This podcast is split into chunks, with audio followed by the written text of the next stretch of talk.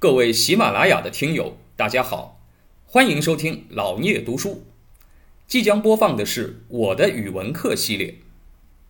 语文是我们最熟悉的课程，曾经让我们又爱又恨。现在就让我们一起来重温语文课，吐槽语文课。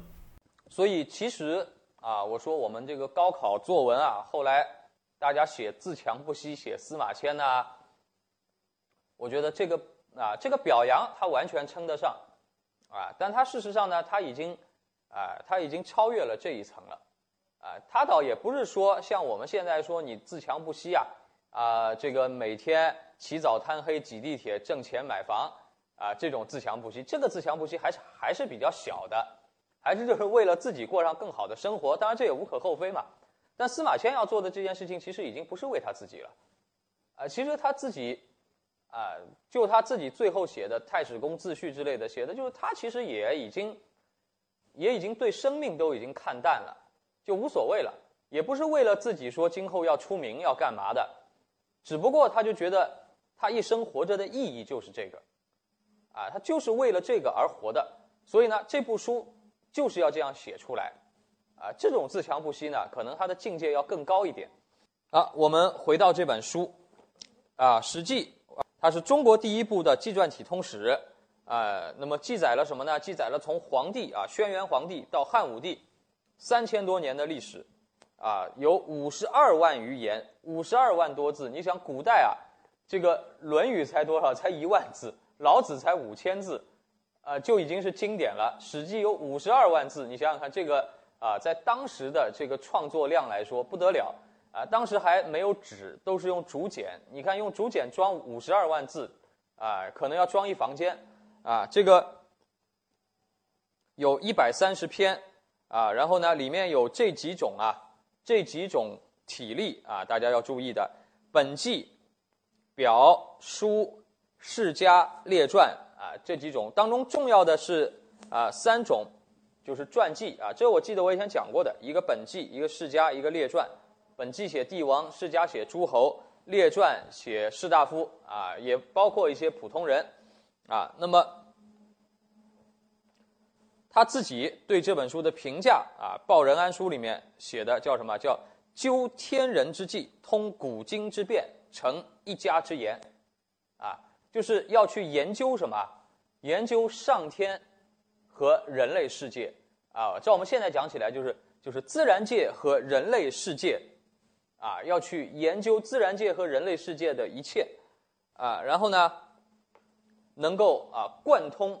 古往今来的历史演变，啊，然后成他自己的成就他自己的一家之言，啊，他也很谦虚，一家之言就说明什么？说明任何历史都不得不带上一点历史学家的主观性，啊，这我上次讲过，再客观的历史学家，啊，就像新闻记者也一样，你再客观，你总是一个人，总有自己的主观性，啊，那么《史记》当中。文学价值最高的是三类传记性的作品啊，因为我们知道《史记》叫纪传体通史，它是以什么？以传记性质来写的历历史，啊，那么最重要的就是这三类，这三类呢都是人物传记，以人物为核心来描写历史事件，所以呢，你既可以把它当历史来看，也可以把它当成文学的人物传记来看。啊，我们中国人写历史有一个特点，就是我们喜欢写这样的啊传记体的啊，这当然跟司马迁有很大的关系啊，因为他确实写的太好，所以后来的历史学家呢，哎，也就自动的去模仿他这样的格式了啊。我们啊今天要讲的这篇呢，叫做《项羽本纪》，这是本纪当中最特殊的一篇啊，我以前讲过。所有的本纪都是写帝王的，啊，像这个秦始皇本纪，对吧？啊，高祖本纪，啊，这些都是写帝王的，唯独项羽本纪，他的传主项羽，他不是帝王啊。严格的讲啊，他虽然做过西楚霸王，但是呢，他事实上没有统一过全国，啊，这个他刚称上西楚霸王，刚把王封了以后，刘邦又造反了，对吧？啊，所以项羽他没有做过皇帝。啊，但是呢，司马迁非常的欣赏他，啊，欣赏他，所以呢，把他放到了本纪啊这个类别当中，就是在他的心目中，项羽和其他的帝王一样的伟大，啊，那么这个当然我们也能看得出，一方面呢，作为一个历史学家来说，哎，司马迁有自己的褒贬，有自己的态度，啊，就是他在他的史书当中。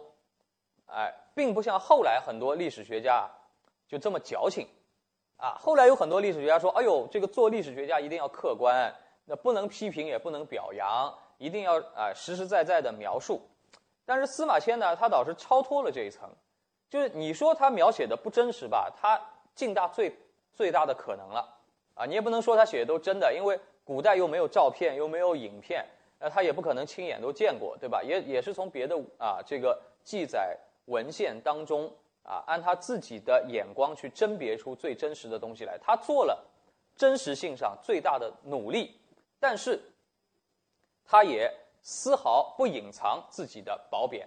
就是我历史学家，我当然是个人，我写的东西当然会有我觉得好和我觉得不好的，这是很真实的事情。就这也是一种历史的真实，历史学家也是历史的一部分。那么后来有很多历史学家呢，就是。哎，因为受了某种教育，说历史学家一定要客观、要真实，啊，然后呢，就是很矫情，就故意的去哦，我要很中立，很怎么怎么样。其实你想着我要很中立的时候，其实你也有一种态度在里面了啦。哎，有的时候倒不用这样固步自封，就只要你不要说违心的话是真的，就不要你心里明明知道这个人啊是个坏人，哎，因为什么？哎，因为你迫于压力或者收受了贿赂之后啊。非要去帮他吹牛，非要帮他说好话，这个是没有职业道德。就司马迁呢，他是真心觉得项羽不错，哎，那么我就这么写，这里面就有我的褒贬，哎，那么我觉得这个就是伟大的历史学家和普通的历史学家的差别，就他已经突破了那个矫情的那那个层面了。其实也体现了什么？哎，也体现了实际上呢，汉武帝。啊，就司马迁的那个皇帝啊，汉武帝呢，也有他过人的地方啊。我们说秦皇汉武、唐宗宋祖，对吧？是中国古代的伟大帝王。一方面呢，啊，当然你说，哎，汉武帝这个有一个暴君的啊这样的气质，包括对司马迁的处罚是完全不讲道理的，是一种暴虐的行为。哎，这个。就算是有罪，也应该是什么？就司马迁替那个李陵辩护。李陵呢是投降了匈奴，这是没错的。司马迁自己在史记上也这么记的。李陵虽然是他的好朋友，但他也不会乱写啊，说李陵英勇不屈啊，最后壮烈牺牲，对吧？反正古代也没有照片，古代也没有其他的记录啊，他那么瞎写一笔，今今后还真就人家真把李陵当一个烈士了。那司马迁也没这么写。李陵虽然是他的朋友。他还是写李陵是什么，力战不屈，但是呢，最后，啊，叫做弹尽粮绝，啊，最后是投降了，啊，李陵投降是真的，但是呢，司马迁是觉得，就说，哎，不要不宜对李陵处罚过重，啊，包括就是不宜对他的家人，啊，因为古代是这样喽，就是你打仗，你是将军，你投降了。你投降了吧，我也不能把你抓回来，对吧？哎，那怎么办呢？把你满门抄斩，或者把你家人啊，这个家产充公，家人这个发配为奴。但是呢，司马迁觉得呢，这个李陵的投降还是情有可原的。他不是那种啊，就说仗还没开打，胆子很小啊，就这个投降了。李陵呢，啊，他这个投降是有些客客观因素的。就一方面呢。哎，当时也是哎，汉朝远征匈奴，本身汉武帝就穷兵黩武，啊，这个一开始打匈奴是自自卫还击，是正义的战争。但是打到后来呢，就是整个草原上到处在追着匈奴打，对吧？啊，虽然很给汉汉朝这个出出气，但是呢，确实也花花费太大。哎，那么后来这个哎，这个国内的厌战情绪也越来越高，包括呢那些。武官啊，就那些将领们啊，相互之间争风吃醋啊，因为打了胜仗是有功劳的嘛，相互争功，哎，然后呢，彼此之间有不和睦。那么李陵呢，就在这种状态之下，这个被敌人包围，包围了之后呢，又孤立无援，就周围的援兵呢，啊，也没有按时去救他，然后呢，他就抵抗到最后了，啊，就在这个都没有粮食了，啊，已经没有任何战斗力的情况下了，他为了啊，为了就是保全他的战友们，就是保全他的士兵啊，不要被全部杀光啊，然后呢，所以答应投降。就在这种情况下投降啊，这个是就司马迁觉得呢，这个性质上是有不一样的，所以呢，你也不宜对他的家人惩罚太苛刻啊。这个实际上呢，呃，导致司马迁的看法还是蛮先进的啊。咱们现在其实看起来，啊，你说呃，就是我们这个儒家文化传统的国家，中日韩都有这个问题。啊，就是对这个战败啊，就是看的怎么说呢？看得太重，啊，那么你在有的情况下，啊，有的情况下，在你失去战斗力的情况下，你比如说啊，在这个二啊，在这个二二次大战啊，就这个时候，啊，你看，呃，你像这个英美的军队，一般来说呢，他如果说你顽强抵抗了，啊，战斗到最后一人了。实在失去战斗力了，啊，那你是可以选择投降的，而且呢，就是从他们来说呢，彼此之间有比如说日内瓦公约，就是说不能虐待战俘，对吧？啊，所以呢，呃，是可以投降，而且你这个作为降兵回来呢，顶多你也没有功劳，啊，但是呢，啊，就也不会受到什么啊，就是呃法律上的这种处处分吧，啊，但是呢，你在啊我们东亚国家，就中日韩这些国家看起来呢。就投降是一件非常无耻的事情，啊，就你像为什么日本人他这个嗯那个时候打到最后都要都要自杀呢？因为他不自杀，他回去他也活不了，啊，就是他的这个背负的压力太重了，啊，这当然是题外话啊，以以后有有空可以跟大家聊聊这个问题，啊，这跟儒家的文化是有关的，所谓叫不成功便成仁，哎，那么司马迁他自己是一个儒家知识分子，他倒对这个呢。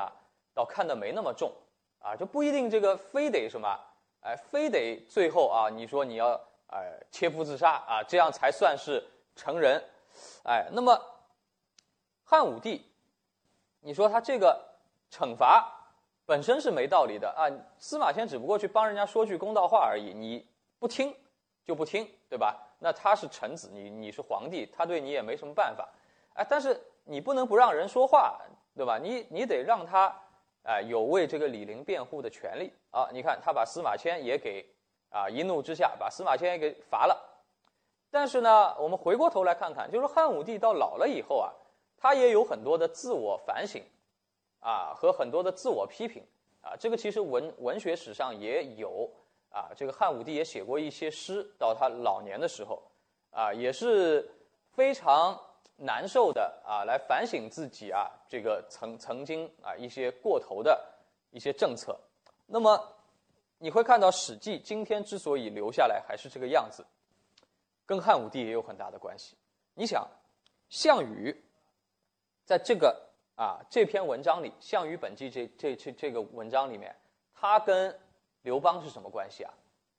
敌人关系啊。项羽、刘邦是争什么？啊，秦灭亡了以后争这个皇位的人，那么汉武帝自己姓刘啊，呃，这个刘邦是汉武帝的曾祖父啊，汉高祖。那么从这一层来讲，你司马迁啊，这个把项羽抬高到跟汉朝的开国皇帝高祖一样的地位，两个本纪是并列存在的，对吧？那时候既有汉高祖。也有项羽，他们俩是同时代人，两个人都是本纪。你的什么意思？你是不是觉得那时候天底下有两个皇帝了，对吧？啊，如果是啊，这个汉武帝是个非常斤斤计较的人呢，你说他有没有这个能力啊？说你司马迁能写，对吧？那我也能烧啊，哎，你能写多少，我也能毁多少啊。如果他这样做的话，你想我们现在还看看得到看不到《史记》这本书呢？啊，估计我们肯定看，啊，肯定看不到了，啊，或者呢是经过了汉武帝啊，比如说你把这书啊，你要出版对吧？你写完了，写完了以后你拿到咱们这儿来，呃审查审查，里面有多少东西领导不喜欢的呢？我就给你删了，就给你划了，啊，也强迫你修改，对吧？哎，汉武帝最后呢也没做这件事，就你怎么写，你你就出版好了，流传后世就流传后世好了。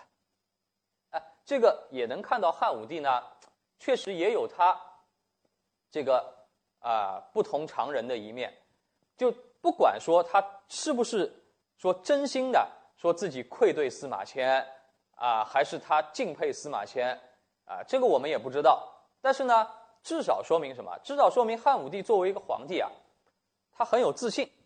就是你司马迁跟我的意见不一样，你写出来的东西也许是跟我们汉朝的这个意识形态不一样，但是你写好了，你归你写，我对我自己也很有信心，我不会因为啊，如果你对我抹黑，我就要把你啊封杀掉，不让你出版，啊，我我无所谓的，啊，你写你的，我做我的皇帝，我觉得你对我没那么大的影响，哎，至少说明他很自信。这一点上比比秦始皇就要自信，对吧？所以你看汉武帝死了以后，跟秦始皇死了以后，他们的王朝命运是截然不同的。秦始皇是什么？死了以后啊，焚书坑儒啊，这个把天下书都收了，对吧？啊，这个但他死了以后，没过两年，他的国家都不存在了，他的王朝被推翻了，就是因为不自信嘛。啊，你越不自信，实际上说明你骨骨子里还是怕的。啊，汉武帝呢，啊，这方面还是自信一点啊。这个至少啊，他也没有不让你出版，对吧？哎，但是你看，汉武帝死了以后，汉朝还存在了好多好多年，好好几百年呢。哎，所以这个也说明什么？一个伟大的君主，就说虽然他有错，但是呢，啊，他也有不同于常人的一面。那感谢您的聆听。如果您有任何问题想与主播交流，请在评论区留言。欢迎订阅本专辑，期待下集再见。